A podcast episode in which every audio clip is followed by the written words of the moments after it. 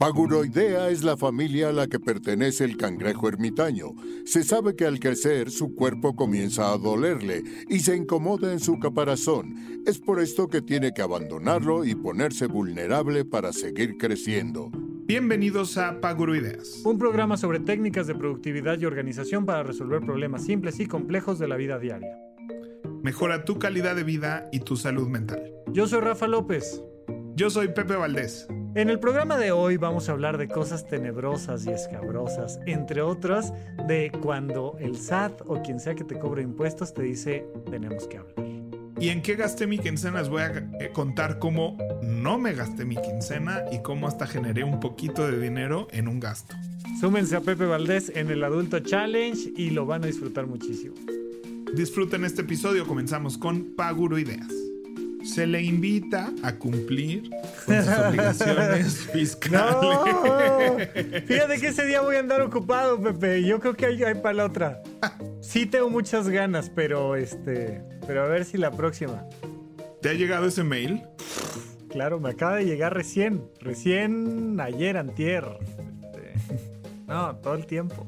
Todo el tiempo. ¿Tiene usted un mensaje en su buzón pero además, ¿sabes qué? ¿Sabes qué? E-, ese de tiene usted un mensaje en su buzón tributario es el equivalente a tenemos que hablar.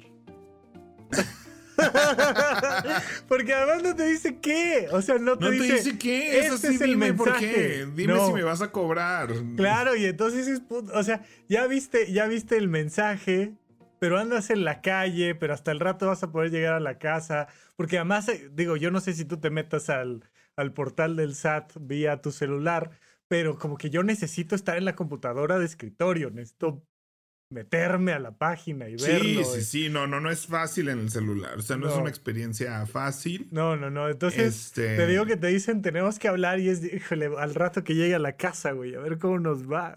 a ver cómo nos va. Y, y de repente entras y es de, todo bien, Sí, así de, oye, no se te va a olvidar que dentro de dos meses tienes esto. Y yo, sí, sí, sí, sí. Sí, sabemos. Gracias. Todo bien, todo bien, gracias. Pero nunca sabes si es así, incendio monumental, si es nomás para saludar. O sea, ¿qué onda con su mensaje de, por cierto, tienes un mensaje?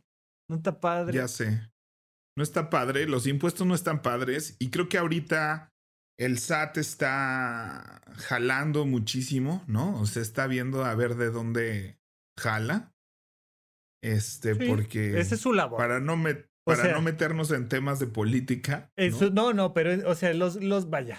Y esto es muy interesante porque es mucho mejor nuestro sistema del que existía hace algunos cuantos cientos de años. Pero de la Revolución Francesa para acá, vino un cambio mundial muy importante en la estructura política y jurídica de los pueblos. Entonces, de repente existía una monarquía donde el rey o la reina salía y decía, por cierto, me van a dar la mitad de sus cosas, gracias, vamos a hacer una invasión a tal lugar y entonces necesitamos lana y, y te dejaba con nada y te dejaba en la calle y de repente veías que Palacio era una cosa ostentosísima y la gente muriendo de hambre y tal. Y en la Revolución Francesa se parten los poderes del rey. Y entonces partes los poderes y dices, va a haber gente que esta facultad que tiene el rey de inventarse reglas, va a haber gente que va a inventar las reglas, va a haber gente que va a ejecutar esas reglas y va a haber gente que va a castigar por la no generación adecuada de la conducta a través de esas reglas. Entonces parten al rey en tres y hacen este poder ejecutivo, legislativo y judicial y pues nos da un poquito más de, un poquito, un bastante, por supuesto, pero mm, distamos mucho de la perfección, de equidad, de uso adecuado de los recursos, de tal, tal, tal. Pero al final de cuentas, nosotros seguimos pagando impuestos. O sea, eso es, te guste, te deje de gustar, tal. La parte que es muy interesante es que a mí me, parece muy bien que si vas y compras un producto a la tienda de la esquina, pues ya el impuesto viene ahí agregado al valor. El problema es que si trabajas, tienes una actividad laboral, tú tienes la obligación de venir conmigo a cumplir con tus obligaciones fiscales y yo no te voy a decir cómo hacerlo. Ahí tú sabrás. Ahí es donde me parece que empezamos con, con complicaciones y a preocuparnos de varias cosas. Pues es que yo siento que este ejercicio de, del gobierno de monitorearnos, pues eh, eh, consume recursos también. O sea, este, este ejercicio de, de, de, cobrar los impuestos consume recursos. Que alguien mande el mensaje, pues cae en manos de alguien, ¿no? O sea. Y entonces, pues todos los que cobrábamos ahí unos míseros pesos, ¿no? Yo siento que el gobierno decía, mira, tener a alguien que esté hablando, esté yendo, esté cobrando y no sé qué, para que por fin pague 100 pesos, pues no nos conviene, ¿no? Dediquémonos a los que ganan un chorro. Y, y, entonces, y esa fue la filosofía mucho tiempo. Yo todavía cuando empecé mi vida profesional en el 2009, 2010, o sea, yo mandé a hacer mis recibos de honorarios en una imprenta. Es correcto, sí. Certificada, ¿no? Sí. Pero es que fíjate, te, te faltó ir a una escuela para la vida, porque no es que hayas tenido una mala higiene fiscal, una mala salud fiscal, sino que lo que te faltó fue una formación previa, güey. Nada más, eso era lo único. Sí, porque además mi papá es contador. Hazme el favor. es que ahí es cuando uno dice no es posible. Y eso tú creerías que es una ventaja, ¿no? Pero no siempre porque, pues era así de mi papá sabe qué estamos haciendo. ¿no? O sea, mi papá es, el, es peor que el SAT, mi papá. Mi papá me habla más para pagar mis impuestos, me cobra más para pagar mis impuestos, ¿no? Bueno, era, era, porque entonces, pero pues a mí me daba la paz y sí me la dio muchos años de que, de que mi papá está cuidando mis finanzas, ¿no? Y luego yo era el mal portado, porque pues así de, pues ahorita no puedo, papá, ¿no? Así de mi papá sí, pero... Pues, tienes, que, tienes que cumplir con tus obligaciones fiscales. Entonces, este, gracias a Dios él siempre vio por eso y yo no me metía, ¿no? Y entre que entregaba recibos de honorarios muy de vez en cuando en un papelito, este, y que también en el teatro el efectivo se mueve muchísimo, ¿no? Entonces, este, no voy a decir quién ni cómo ni cuándo, pero pues mucho tiempo, sobre todo en los 2010, 2011, 2012, antes de las reformas fiscales y todo esto, me pagaban así en sobrecitos. Ajá, sí, sí. Sí, y a veces si te juntan los sobrecitos del año te pagan en maletín, o sea, también es...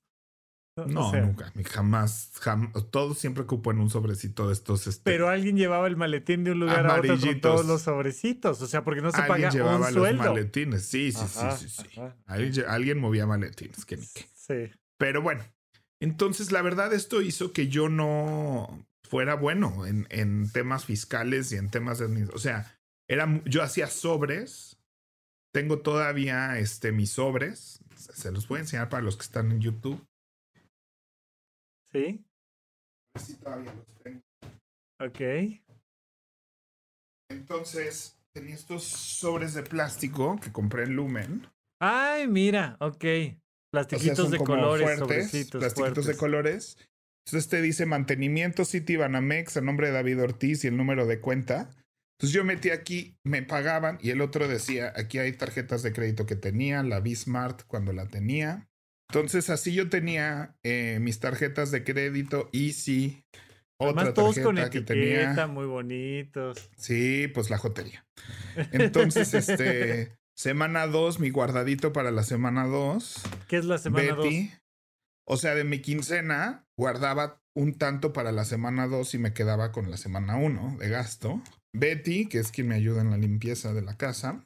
Entonces, cuando a mí ya no, estos ya llevo mucho tiempo sin usarlos, pero entonces cuando a mí me pagaban en efectivo, era cuando más organizado era, ¿no? Porque yo empezaba, así como llegaba, empezaba a separar los sobrecitos y lo chido es que como ya llevaba con el, al banco con ellos ya con la cuenta y así, le decía, eh, deposítame esto en esta cuenta, esto en esta cuenta, esto en esta cuenta, esto en esta cuenta. Como tus toppers del súper. Como y yo depositando efectivo en mis cuentas así como si no pasara nada, ¿no? es que, o sea, justo, es que eso está padre.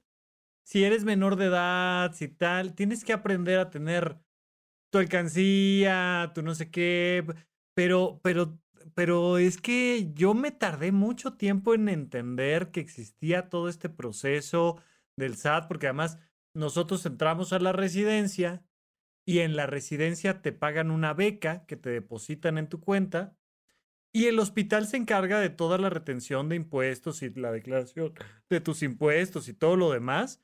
Y tú, o sea, el dinero que, te, cae en la cuenta, tú agarras y pagas y ya. No te olvidas de cualquier otro proceso. y esa es la realidad de muchísimas personas. La realidad es que esa es la, o sea, toda la gente que está con un salario y está como empleado o empleada, este, mm, tienen esa bendición, ¿no? Que qué horrible que, o sea, tú dices, ay, te quitan todos tus impuestos, pero créeme, créeme que uno no debería estar haciendo eso. Y estoy ahorita saliendo, terminando, espero, de y le decía a Rafa, no sé si estoy listo para contar todas estas historias. Pero creo que también es importante que las escuchemos y que sepamos y cómo son, porque yo no, no sabía bien cómo es esto hasta que empecé a tener hasta que empecé realmente a tratar de emprender algo, ¿no? Desde que produje Charlie Brown, ahí fue, yo creo que en el 2015 fue como mi primer como acercamiento rudo con, con entender qué estaba haciendo. Porque estaba ya pues haciendo un negocio donde, si bien no hice mucho dinero, eh, sí se movía mucho dinero. Y además el teatro es muy peculiar porque traemos un pleito ahí casado con, con la vida porque mm, como pues era lugares donde la gente llegaba y pagaba muchas cosas en efectivo y luego pues con ese mismo efectivo se le pagaba a todo el mundo, el SAT no tenía ningún tipo de control, ¿no? Y en carpas y así, pues para sacar cuánto era y cuánto no sé qué, pues era muy difícil. Entonces, en, así a principios del siglo XX, se desarrolló el ISEP, que es el impuesto sobre espectáculos públicos.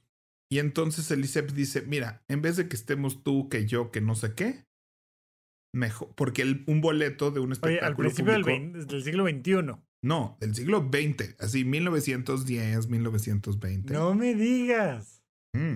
Ok. O sea, te estoy hablando que venimos arrastrando el ISEP así desde los 30, no sé bien, pero fue, fue antes de 1950. Sí, sí. Sí, creo que todavía este, existían los, los discos floppy para las computadoras en aquel entonces. O sea, sí era para los shows de carpa, que eran los espectáculos más importantes de la Ciudad de México. Sí, sí, sí, pagabas medio chelín por toda la temporada. Para ver a resortes y a cantinflas, o sea. cantinflas, claro. ¿No? Entonces, de eso estamos hablando. Ahí nació el ISEP, que lo seguimos teniendo hoy en día. Sí, sí, sí, sí, sí. Entonces, decía, tú me das el 8% de tu taquilla y consideramos esto pagado. ¿No? O sea, ya lo que hagas con y ya. Y eso es el impuesto. Eso es el impuesto para espectáculos públicos. Entonces así viene sucediendo. En los noventas o en los ochentas creo, se funda Somexprod, la Sociedad Mexicana de Productores, que es una empresa privada, que llega a un deal con la Secretaría de Finanzas, que dice, los socios de mi empresa privada pueden no pagar impuestos si son socios de mi empresa privada, ¿te parece? Suena que ahí pasó algo. Ajá.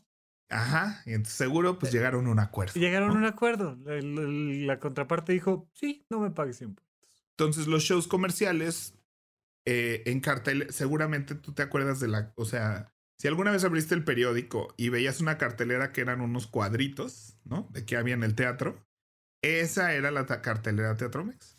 Entonces, en teoría, tú pagabas una inscripción para estar en Teatromex y luego pagabas una cuota semanal para salir en esa cartelera. Y si así era, tú ya no tenías que pagar ISEP. Pero eso no era una ley, eso era un acuerdo que duró, que estuvo muchos años. Empieza a mejorar el control fiscal y empieza a cerrarse y cerrarse y cerrarse cerrarse.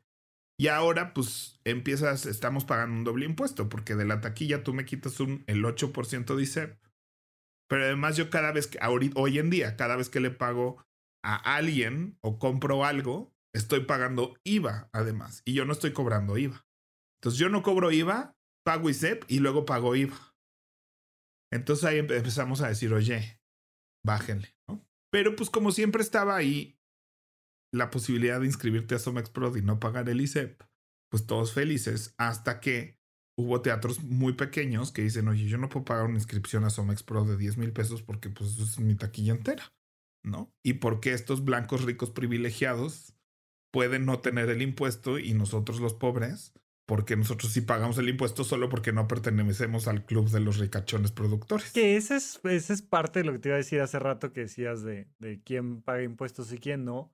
O sea, el tema siempre está en la clase media, ¿no? Porque el de hasta arriba no paga impuestos, pregúntale a Amazon. ¿A qué? Sí, sí, sí. Y el de hasta abajo, pues no paga impuestos porque, pues, oye, lo vas acá moviendo con moneditas. Exacto. Entonces, este. Entonces un día se quitó el, el así de ya no hay acuerdo, todos pagan ISEP. Entonces, de por sí todos los que nos dedicamos al teatro somos unos payasos que no sabemos, no nos gusta sumar. Qué feo nos dije.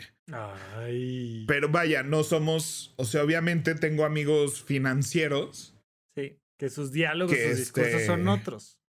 Que así bien venimos a platicar y me dice, pero ¿cómo, Pepe? ¿Cómo es que no tienes no sé qué? yo, entiende que yo, o sea, en mi mundo no hablamos de esto. Ajá, es como cuando llega Pepe con la, con la gente que, que dice, yo uso mi contraseña pollito 1 para todas mis cuentas. Y llega Pepe y dice, ¡ah! Incendio monumental. Pues viven en otro mundo, ¿no? Pero ciertamente, tanto Pepe no pagando sus impuestos como los que usamos la contraseña pollito 1, pues estamos arriesgando un montón de cosas. Entonces, entre que la pandemia, entre que nuestro señor presidente necesita mucho dinero para sus proyectos, sus proyectos, sea cual este, mm, sea, sea, el periodo presidencial del que usted guste. Ahorita están remando dinero de donde pueden y la, lo padre para el gobierno que me parece además a mí de una parte técnica muy interesante, pues es que ahora ponen un robotito a cobrar. Está padre. Sí. está padre. Ahora todos los este, CFDI son electrónicos, todas tus finanzas son electrónicas. Entonces ya pueden saber exactamente así de esta persona ganó tanto, tiene tanto dinero en la cuenta y podría pagar ahorita este dinero que le mandamos un bonito acto fiscal. Porque además, no, pues consideramos que esa persona que está recibiendo ese dinero entiende que uno de sus sobrecitos electrónicos se llama pagar mis obligaciones fiscales. Entonces, lo único que tenemos que hacer es decirle, oye, perdóname, se te olvidó pagar tus obligaciones fiscales. Saca de ahí, te vamos a cobrar una pequeña penalización de que se te olvidó. Todo, bien, no pasa nada. Todo en orden. Entonces, este, pues mucha gente ahorita está en esos temas, mucha gente ahorita está en el SAT. El SAT no se da bastos, o sea, tú no puedes sacar ahorita una cita para nada. O sea, no hay citas. oye, es que además se atoró todo el tema de la pandemia, efectivamente, y eso retrasó prácticamente cualquier proceso administrativo.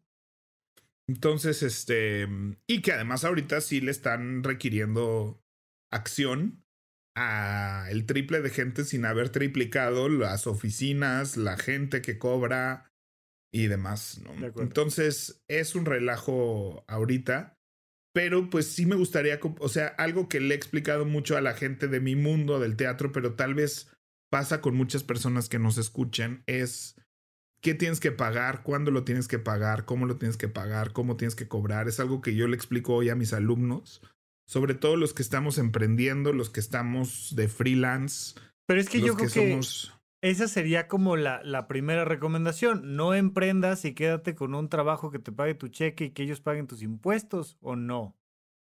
Pues no, porque yo no podría vivir, o sea, yo en mi profesión o sea, claro que me encanta estar en el tech donde estoy con un sueldo y donde ellos pagan mis impuestos. Eso me gusta.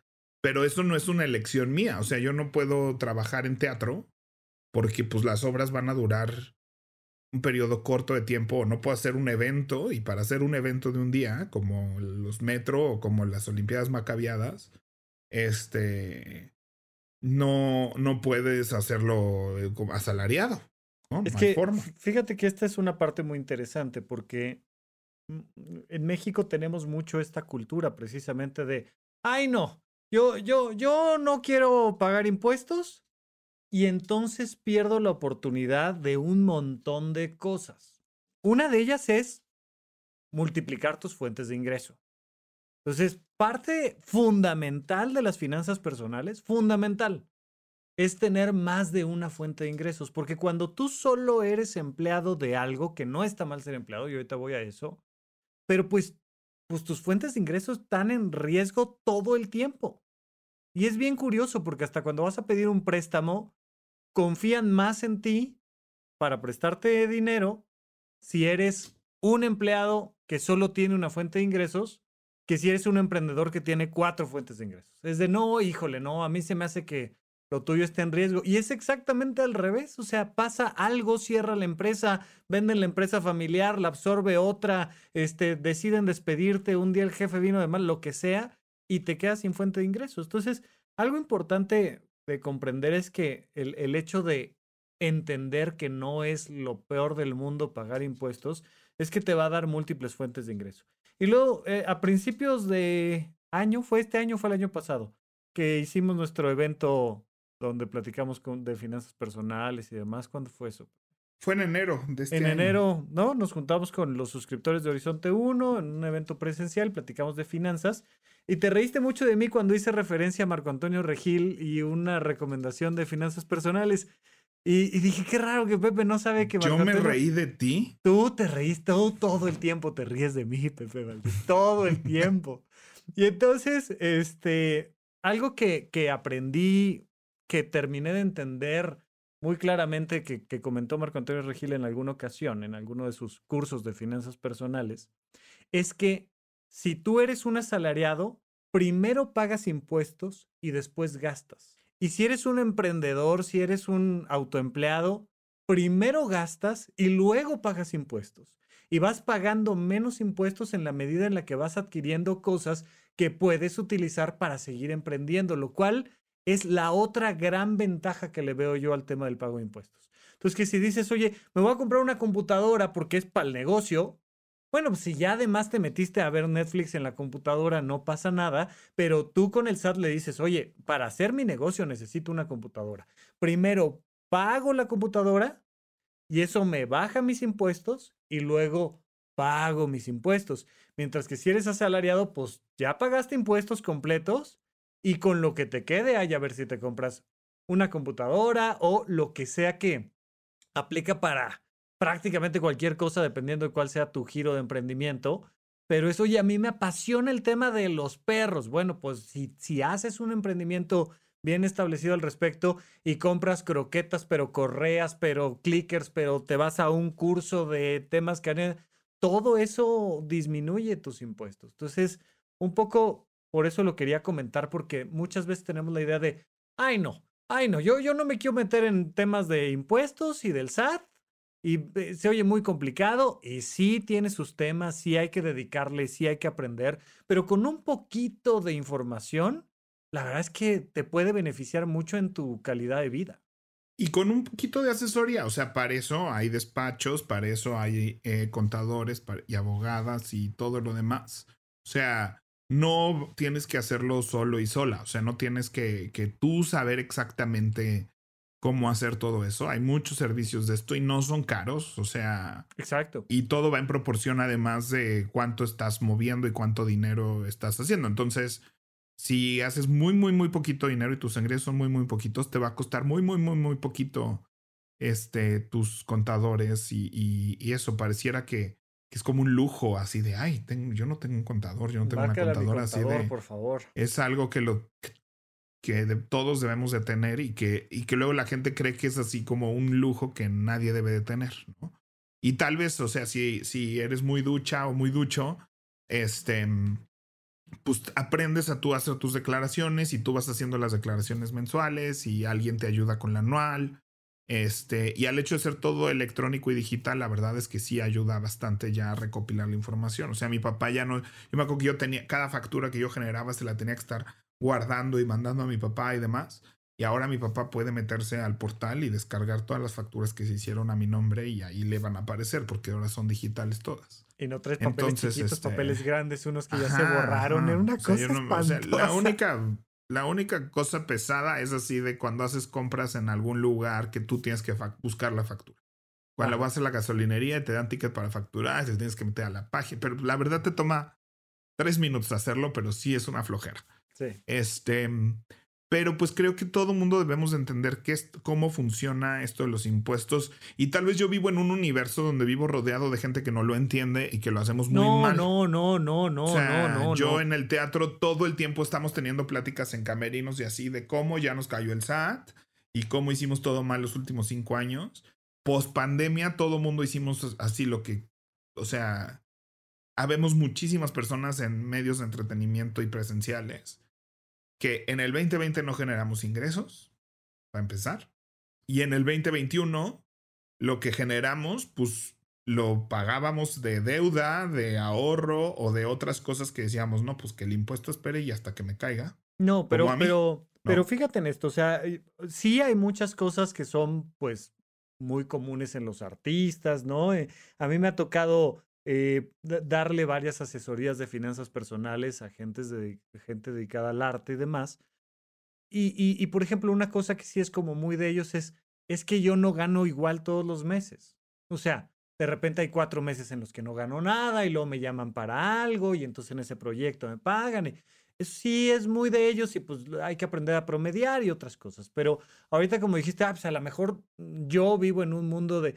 No, mira, nada más ahorita en lo que lo comentaste me metí a, a ver el dato.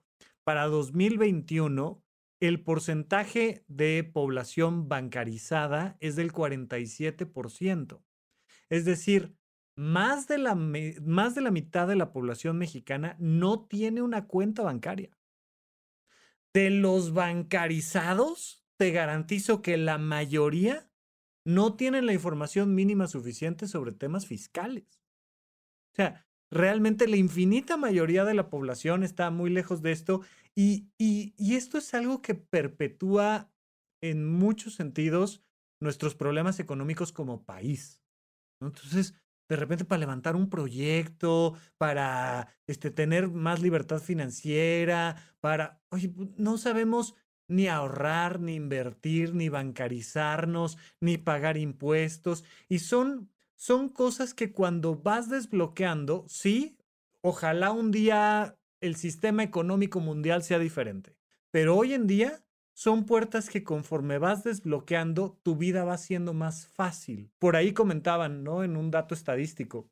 Si tienes 100 pesos, lo más probable es que te quedes con 0 pesos. Si tienes 100 millones de pesos, lo más probable es que te quedes con 200 millones de pesos. En la medida en la que vas teniendo mayor cantidad de- de dinero, es, es muy difícil que eso no se vaya convirtiendo en más dinero, más dinero, más dinero, más dinero. Y entonces, pues lo que ves a nivel mundial es que la infinita mayoría de la población está en niveles económicos muy bajos y de repente viene un pico en el último 10% que son los que tienen todo el dinero del mundo. Pero es que en la medida en la que vamos aprendiendo a ahorrar, a invertir, a generar múltiples fuentes de ingreso, a mandar nuestra factura, a, ¿no? O sea, una, una de las limitantes que tenemos, por ejemplo, en Horizonte 1 para invitar gente a chambear con nosotros y demás es, oye, ¿me puedes hacer factura de esto? Es una pregunta básica y fundamental. Y muchas veces es, ay, es que, ¿qué crees? Y la factura y tal, y yo no, y mm, mm, mm. Y entonces te cierras oportunidades de, de tener otras fuentes de ingreso y demás. Sí, yo creo que este tenemos que perder, o sea, es una cosa más que como adultos tenemos que perder el miedo. Definitivamente tiene que haber una educación fiscal desde, desde que eres chavo y entender cómo es que todos tus sueños de trabajar y de ganar dinero y de gastar funcionan fiscalmente, de tarjetas de crédito. Le hemos hablado mucho y estamos trabajando en un proyecto este, para eso. Pero este, creo que hay muchas cosas que a mí nadie me dijo y que deberíamos de entender y que yo veo sucediendo todo el tiempo. O sea, por ejemplo, las transferencias eh, que nos hacemos así de, ay, pues... Te lo mando.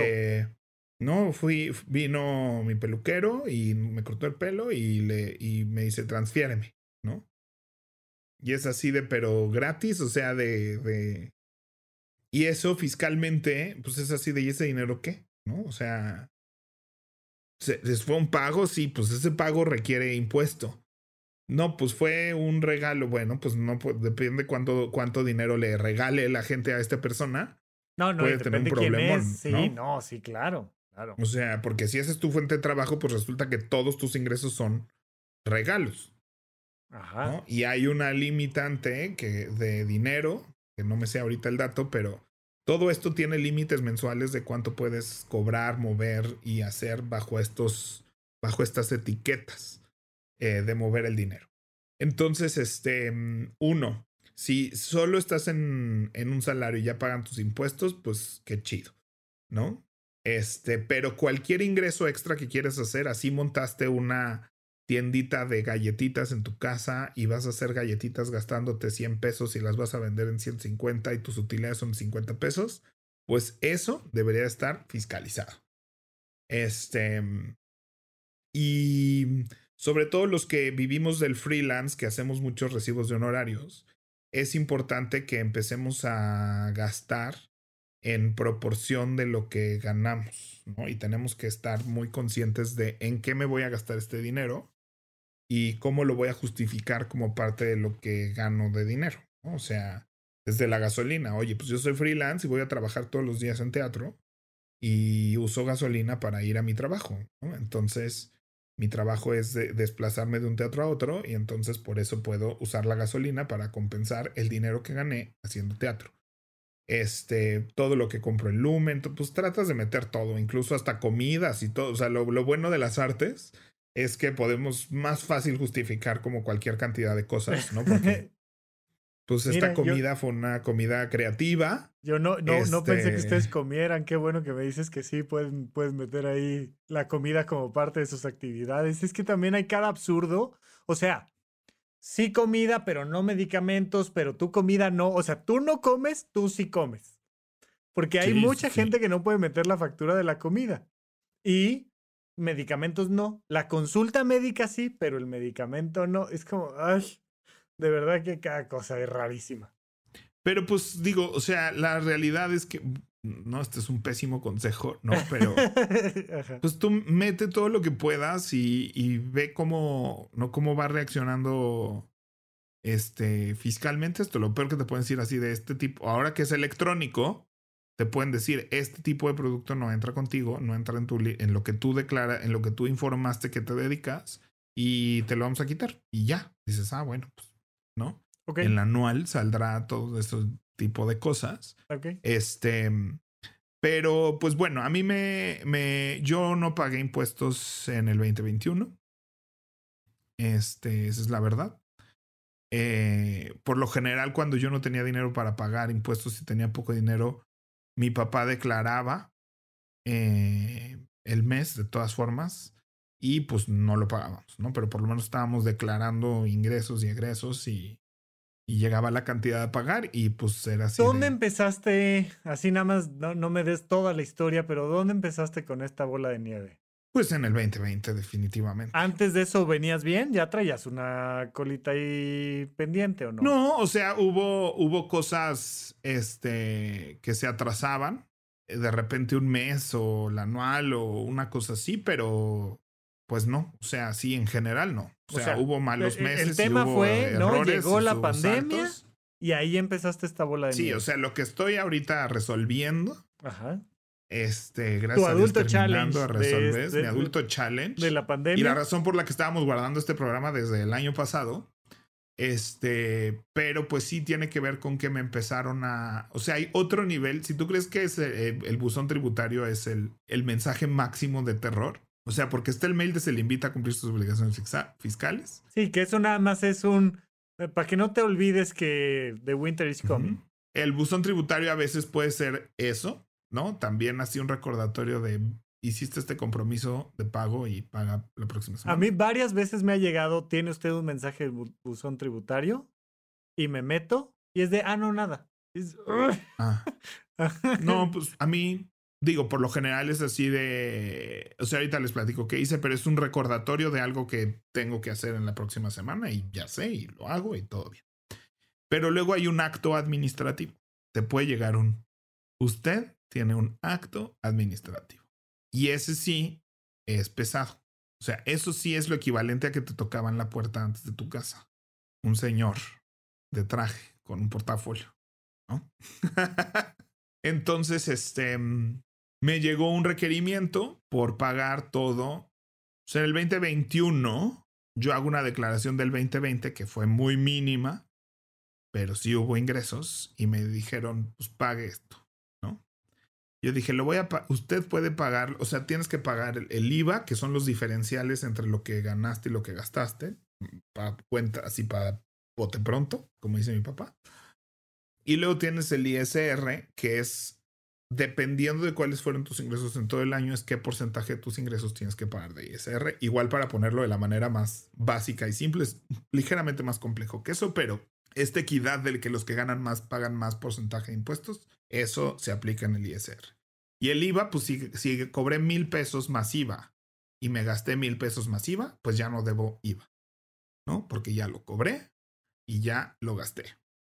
Entonces, este, pues así, si cobré 1160 porque era mil masiva y luego le puse 1160 pesos de gasolina a mi coche ya con IVA, pues el IVA que cobré lo gasté y entonces yo no he ganado masiva, entonces no le debo IVA a nadie. Pero sí debo ISR dependiendo del total. Entonces, ese gasto anual de tu diferencial, que la gente que lo hace muy bien es muy poco dinero y los que lo hacíamos muy mal porque no medimos ingresos y egresos bien, puede ser una cantidad importante, todo en proporción de lo que ganes, lo puedes mandar a seis meses y pagarlo abril, mayo, junio, julio, agosto, septiembre. Este, básicamente eso puedes hacer y son en esos meses los seis meses que lo tienes que pagar porque pues la presentas en marzo y pagas abril, mayo, junio, julio, agosto y septiembre. Entonces, en el 2021, que apenas empezaba a generar un poquito de dinero, después del 2020 dije, sí, el 2020 metémoslo a meses, pagué abril y el siguiente mes ya no lo pagué y entonces se acaba el deal por completo. Es así de, ya no hay deal, ahora págame todo el año. Eh, tú no necesitas afectar demasiado una población para que la población esté aterrorizada. Basta con que generes un pequeño acto que lastime a 10 personas para que tengas a un millón de personas aterrorizadas, ¿no? Entonces, este terrorismo fiscal que es, que es justo un proceso de todo va a estar horrible y que cuando te acercas a personas que te van a ayudar para eso, que ese es su trabajo, que, que, que, que van a estar de tu lado, normalmente, pues prácticamente para cualquier situación, te dicen, todo se puede resolver. O sea, sí, va a estar pesado, sí, va a llevar tiempo, sí, va a costar dinero, pero todo se puede resolver. Por supuesto, como en cualquier cosa, y lo platicábamos hace rato, antes de resolver, pues vale la pena prevenir, ¿no? Entonces, en la medida en la que aprendes finanzas personales y aprendes un poquito de salud fiscal, pues lo más probable es que te la pases, ¿no? Lo, lo platicamos con el tema de la, de la verificación del auto, o sea, qué maravilla poder sacar tu cita, llegar, que te pongan tu sticker y te vayas a tu casa. Eso existe, o sea, existe la posibilidad de que tú presentes tu declaración, pagues tal, tal, tal, y a veces hasta que te regresen dinero. O sea, e, existe, pero hay que aprender un poquito de, de, las finanzas, ¿no? Algunas, algunas cosas que te quería preguntar, sobre todo porque decías que ahora lo platicas mucho. ¿Cuáles son estas grandes pláticas que tienes con con tus alumnos, con gente que no está acostumbrada todavía a escuchar de temas de impuestos, ¿por dónde arrancas?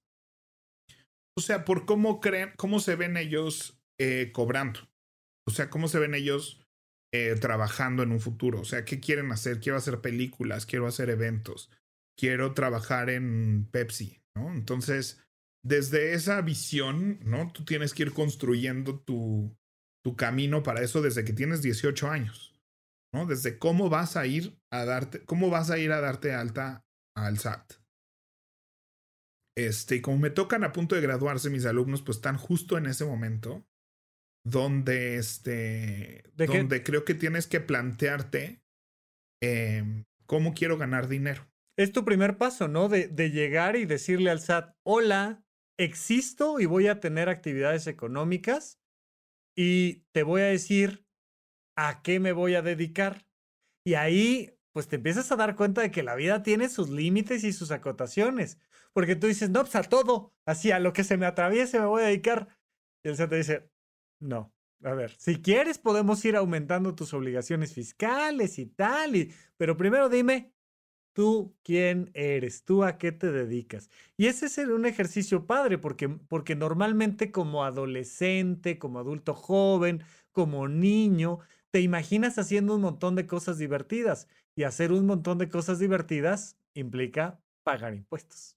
Pagar esas cosas divertidas, ¿no? Entonces, es, es como crear esta conciencia de que tú puedes decidir cómo pagar impuestos, si los quieres pagar tú, si quieres que los pague la empresa.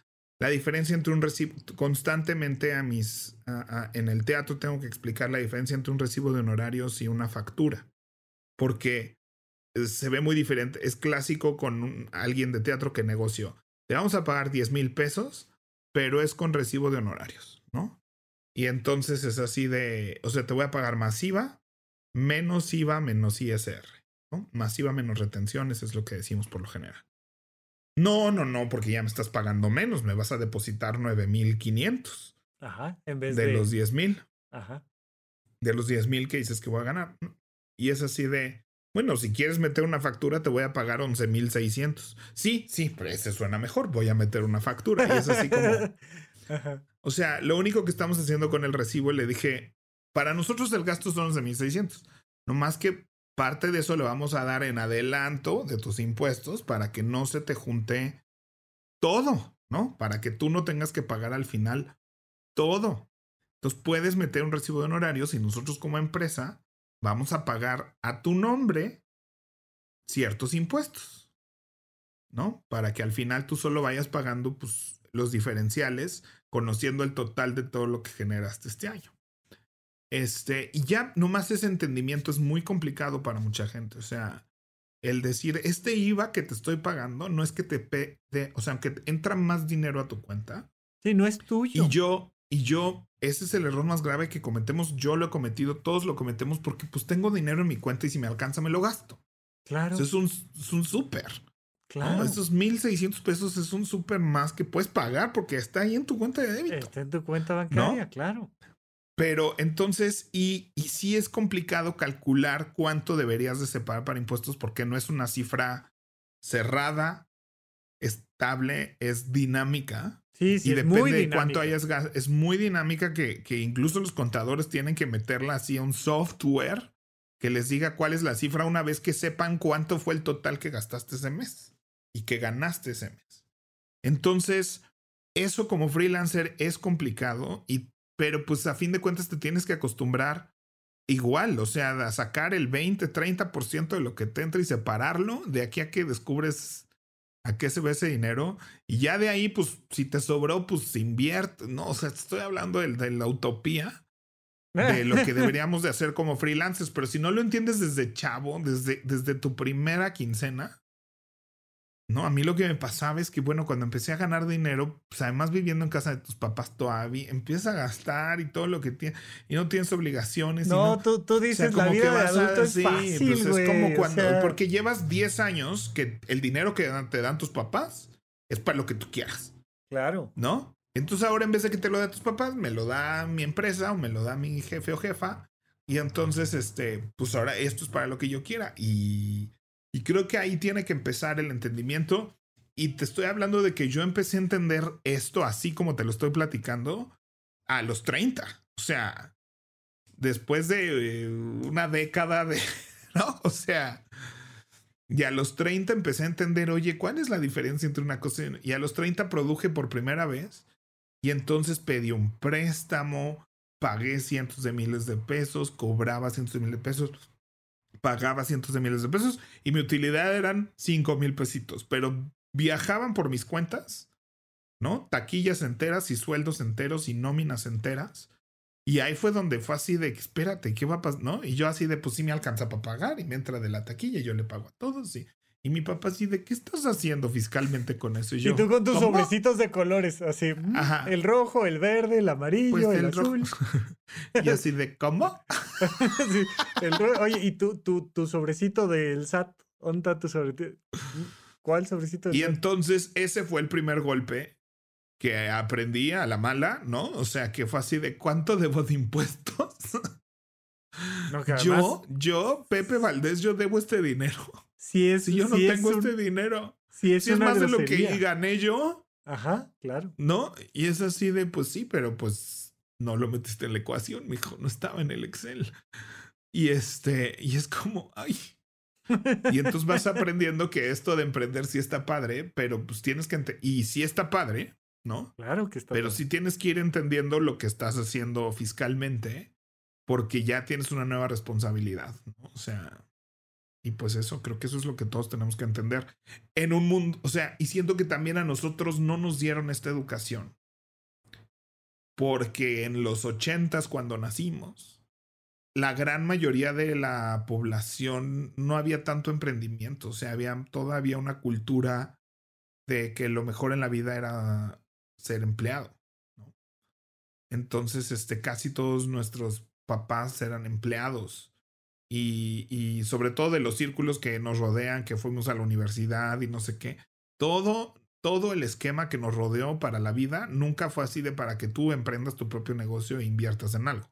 No, y para que tengas fuentes de ingresos múltiples, nada. El camino que se nos trazó a todos nosotros fue lo que mejor en la vida es que hagas la primaria, la secundaria, la prepa, y que luego escojas una carrera, que saques 10. Luego tienes que escoger una carrera que esté autorizada por la sociedad como una carrera que deja dinero y estabilidad. Y ya que la estudies, entres a una buena empresa donde te paguen tu sueldito cada quincena y vayas creciendo poco a poco dentro de esa empresa.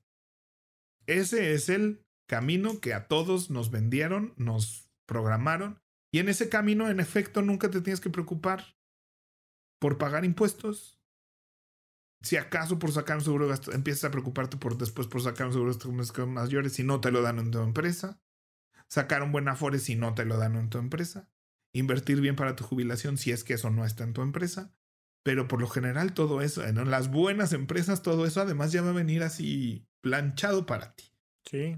Sí, y hubo momentos en los que sí, ¿eh? O sea, hubo momentos en los que tú trabajabas tantos años en ciertas empresas y entonces tu jubilación era parte de lo que ya estaba ahí considerado. Le dejaste aquí 40 años a la empresa, pues cómo no. Entonces, siento que por eso no es parte del currículum, ni del discurso, ni de, porque fue creado bajo otro universo y ahorita no, e, no es cierto que en todas las empresas va a pasar todo eso y que tus mejores ingresos van a estar trabajando como empleado de una empresa. O sea, no para lo que cuestan las universidades. Entonces, este, es, a mí yo lo veo con mis alumnos de una buena universidad y que salen con unos sueldos que, que no les van a, no les van a dar la estabilidad económica que les prometió toda la vida. Oye, es que el gobierno usa mal los impuestos. Eso no es motivo para no pagarlos. Eh, o sea, si queremos que este país sea un mejor país, si queremos que nuestra sociedad latinoamericana sea mejor, si queremos que el mundo sea mejor, el camino no es, ah, pues entonces no pago los impuestos y hay a ver cómo le hacen para poner alambrado, para poner este, ¿no? Este, iluminación, carreteras, hospitales. Ese no es el camino. El camino es paguemos nuestros impuestos y que se usen bien nuestros impuestos, pero ese es el siguiente escalón y ahí la participación social es súper importante, para eso hay otros podcasts, pero oye, otra cosa que pasa muy seguido, que es que recibimos dinero de nuestros papás, le damos dinero a nuestros hijos, y eso está exento de impuestos cuando es en esta línea directa, pero hay que hacer un ejercicio administrativo. Entonces, ah, no, no me acuerdo yo tampoco la cifra, pero creo que son 5 mil, 10 mil pesos. Es una cosa mínima la que, la que no, no, no te requiere ese proceso administrativo, pero si a lo largo de un año tus papás te dieron 20 mil pesos por el motivo que fuera, porque te están apoyando con no sé qué tratar, pero te hacen una transferencia y entonces, pues si no avisas, eso se considera un ingreso. Oye, pero me lo regaló mi papá que me quiere mucho. Ah, entonces tienes que ir a la notaría y presentar un documento y tal. Y, entonces tu lana está libre de impuestos. De padres a hijos puedes, te pueden transferir o puedes transferir hasta 600 mil pesos al año. Este, entre hermanos no. Es solo de padres a hijos y de hijos a padres. Este, con hermanos puedes hacerles donativos. Y creo que los donativos solo pueden sumar hasta 150, 200 mil pesos al año. Correcto. Pero tienes que avisar que eso sucedió. Es la sí, parte a la hora que, que, declaras que- la gente normalmente dice, ay, dinero que 600 mil entró". pesos. Mi papá no me da 600 mil pesos, entonces no tengo que hacer nada, nada más me dio 55. Pues Todo eso- lo tienes que declarar. O sea, si vamos a un restaurante y yo pago y te digo, tú transfiéreme mejor y yo pago, esa transferencia se tiene que declarar como préstamo, donativo. como donativo, como regalo, como algo que va a sumar a, a algo que si te pasas ya tienes que pagar un impuesto. Antes de la pandemia, la recomendación del Fondo de Ahorro de Emergencias era que tuvieras tres meses de tus gastos ahorrados, guardaditos en un lugar seguro. Después de la pandemia, los financieros dijeron, tiene que ser un año de tus gastos. Un año de tus gastos tiene que estar ahí ahorrado porque, porque de repente te dejan sin chamba y te meten en una complicación y a ver sal de esa. Entonces, bueno, pues ya sea que tengas un mes, 15 días de tus gastos, un, este, tres meses, seis meses, un año, pero hay que contar con estos recursos. Y No, y, y, o sea, perdón que te interrumpa. dale, Yo dale. siempre interrumpo a Rafa en esta parte porque yo soy, yo soy el que le da ansiedad cuando Rafa empieza a decir estas cosas. O sea, el primer paso, evidentemente, es estructurar un presupuesto, ver cuánto ganas, cuáles son tus gastos. O sea, el fondo de emergencia de un año es paso 29. No, yo creo, yo, yo ahí estoy completamente en contra tuyo. Completamente.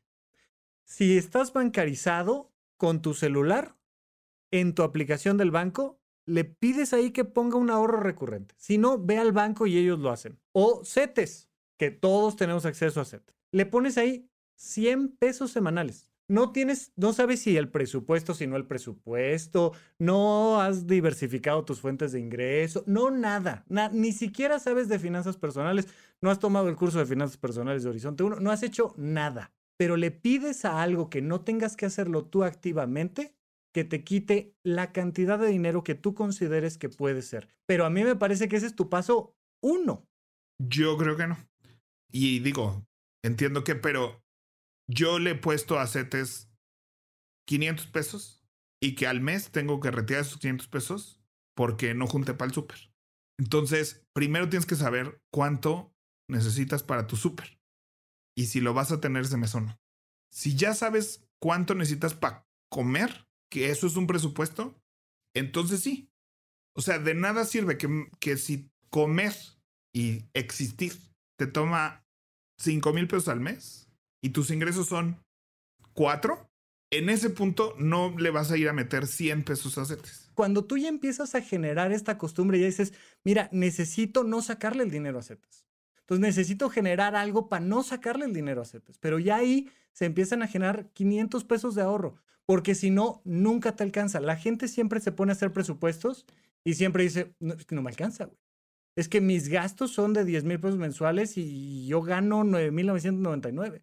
Y luego te dice, no, pues es que no me alcanza, porque mis gastos son de 40 mil pesos y yo gano 39,999. Y ahí te vas para arriba. O sea, sí, sí, sí. Ay, sí, tiene, o sea, en eso tienes toda la razón. Porque además ajustamos nuestros gastos a nuestros ingresos. o Exacto, sea, exacto, exacto. ¿no? Siempre. Entonces, o sea, para mí sí es más fácil, ahorita que tengo un ahorro recurrente en CETES, sí es más fácil considerarlo ya como un gasto que indispensable claro. y demás, ¿no? O sea, sí, asusta obligaciones fiscales, sí asusta ahorro, asusta mucho más inversiones, asusta un montón de cosas. Y, y sí hay un factor emocional ahí muy importante que a mí me encanta que siempre dices, güey, pues, sabemos mucha gente que estamos en baby steps y apenas vamos por, por el paso uno. Ahora, yo sí quería decir, es súper importante que aunque sean 100 pesos, pero generemos la- e- el hábito y de preferencia que no sea algo que tú tengas que hacer, sino que suceda en automático el hábito de generar un ahorro. O sea, yo creo que yo en mi vida he tenido seis meses, o sea, cuando empezó la pandemia tenía cuatro meses de gastos y de lo que yo creía que eran gastos, ¿no? Básicos y después descubres de verdad qué es lo básico. este, ahorrado, ¿no? Y se fue, ¿no? Y ahí fue cuando, pues, pero pues me tomó años llegar a eso. No, y- Años, años de, de a poquitos para que se fuera en dos meses, ¿no? Yo, yo, por eso a mí me asusta es, esas cosas de los meses de ingresos de la- del fondo de emergencia, que debería ser el paso uno antes de que te compres un cinturón o un café de Starbucks. Creo que pues estas conversaciones son parte de Paguro Ideas, es resultado de la pandemia. Este, y creo que pues nos sirve a nosotros dos y a toda la gente que nos escucha, que ya lleva un rato, ahora sí, querían programa largo, pues ahí está. Oye, dijo Este nunca nadie, queríamos un programa de dos horas como los buenos de Desaforados. No, sí dice mucha gente. Yo tengo un amigo. Te mando saludos, Alfredo, que nunca te he mandado Ah, saludos, siempre- Alfredo. Oye, si, si Alf- si- a ver, todos los demás se me preparan un cafecito porque Alfredo quería un programa largo, güey. Yo hoy por hoy tengo, después de dos años de estar en esto, tengo tres meses ahorrados. O sea, ya el mes pasado alcancé a generar esos tres meses en dos años. O sea, pero sí entiendo perfecto lo, lo circunstancial, el privilegio que fue desde donde yo lo viví y que me encanta que tú digas, no es tan fácil. Y yo digo, totalmente no, no es tan fácil, pero generen cualquier mecanismo para ahorrar un poquito y generar el hábito. Y lo importante también es tener estas conversaciones. O sea, si, si decirnos esto que tú y yo nos decimos fuera algún tipo de tabú, algún tipo de incomodidad social, el hecho que yo lo diga un micrófono que lo van a escuchar literal miles de personas, Sí, literal. ¿no? O sea, es un poco así de estas conversaciones tienen que existir. Oye, ya vámonos, ¿no? ¿O qué? Ya vámonos. Ay, ya no los conté. Bueno, les platico la próxima semana de mi quincena. Pues de una vez. De una vez es, es cumpleaños de mi sobrino. Mi sobrino cumple seis años. Le gusta mucho los videojuegos. Está entrando, está descubriendo los videojuegos. Este juega ahorita en, el iPad. Pero se la pasa viendo YouTube de otros jugadores ah, jugando otros juegos que él no tiene, no conoce y no juega. Entonces mi hermano me dijo, le quiero regalar este, un Nintendo Switch, pero están muy caros, ¿no? Este... ¿En, dije, cuánto "¿Sabes anda? ¿Ocho ahorita? Como 7, 8. Ajá. ajá. Este, y el Lite, que, que es portátil, que creo que es la mejor opción para mi sobrino. Este, porque pues le gusta como sentarse a jugar en la sala y así, ¿no? No tanto en la tele. Y como este, a veces está con mi hermano, a veces está con mis papás, a veces está con su mamá. Este, pues creo que un dispositivo portátil es el mejor. Y ese está como en cuatro mil pesos. Este, y entonces le dije a mi hermano, este, bueno, pues déjame. Yo creo que tal vez yo se lo puedo regalar, o me coopero, o vemos, ¿no? A ver si le juntamos de su cumpleaños para un Switch. Y entonces, este, escombrando aquí mi closet, salió un Wii que tenía ahí ya muy viejo.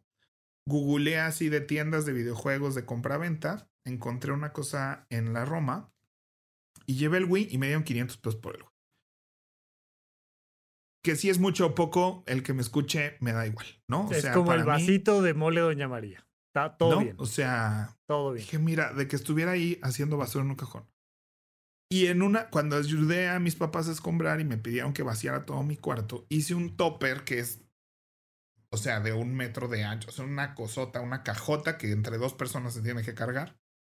Topper sotototote. em, de puros videojuegos que yo tengo desde que tengo 10 años. No. Game Boy, había el Game Boy No. Pocket, Game Boy Advance, Game Boy 3DS, Game Boy Color, juegos, conso- Nintendo 64, Nintendo GameCube, este, un PlayStation, eh, controles, tapetes, eh, bongos de Donkey Kong, juegos de Nintendo, de todo eso, pues juegos, ¿no? Múltiples, en- y yo guardaba cajas y todo. Pues ahí voy y le dije a mi hermano, pues sabes qué, porque me voy a llevar ese todo eso a la tienda esto y pues tal vez y ya le completo yo de regalo a Julián, yo completo lo que falte para su Switch. Bueno, salí hasta con ganancia, Rafa. ¡No! Y tal vez fue poco, tal vez fue poco, ya no prendió un Game Boy, porque fui por esa caja que lleva 10 años en casa de mis papás sin hacer nada. Fueron casi 8 mil pesos que negocié por, por el, ¿no? O sea, empecé, empecé como a ver, oye, pues cuánto por esto, empecé a ver como en cuánto venden ellos las cosas. Y sabiendo que pues les va a convenir, que ellos saben mucho Pues, más que yo, su que... negocio está ¿no? bien y ellos lo y van que a tal vez mover. puedo yo subir cosa por cosa a eBay y le hubiera sacado el triple probablemente. No, no, no. O el no, cuádruple. No, no, no. No. ¿No? Este, pero no tengo, o sea, pero es una cosa que en una tarde, o sea, fui, fui por la caja, la llevé, no sé qué. Ahí mismo les negocié que si ahí me gastaba la mitad, si me daban más, porque pues ahí mismo iba a comprar el Switch de mi sobrino. Y entonces no gasté en mi quincena, hice un poquito de dinero y le compramos un Switch a mi sobrino. Me encanta. Fantástico, Pepe. Gracias por el podcast largo, maratón. Y pues acá nos vemos y platicamos. Bye. Bye.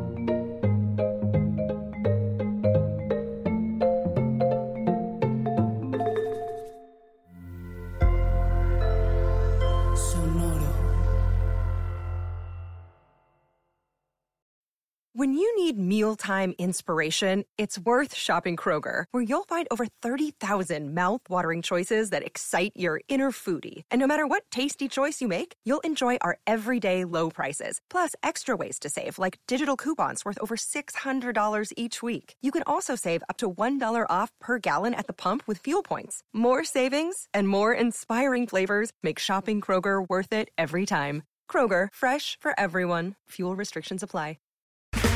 Okay, round two. Name something that's not boring. A laundry? Ooh, a book club. Computer solitaire, huh? Ah, oh, sorry, we were looking for Chumba Casino.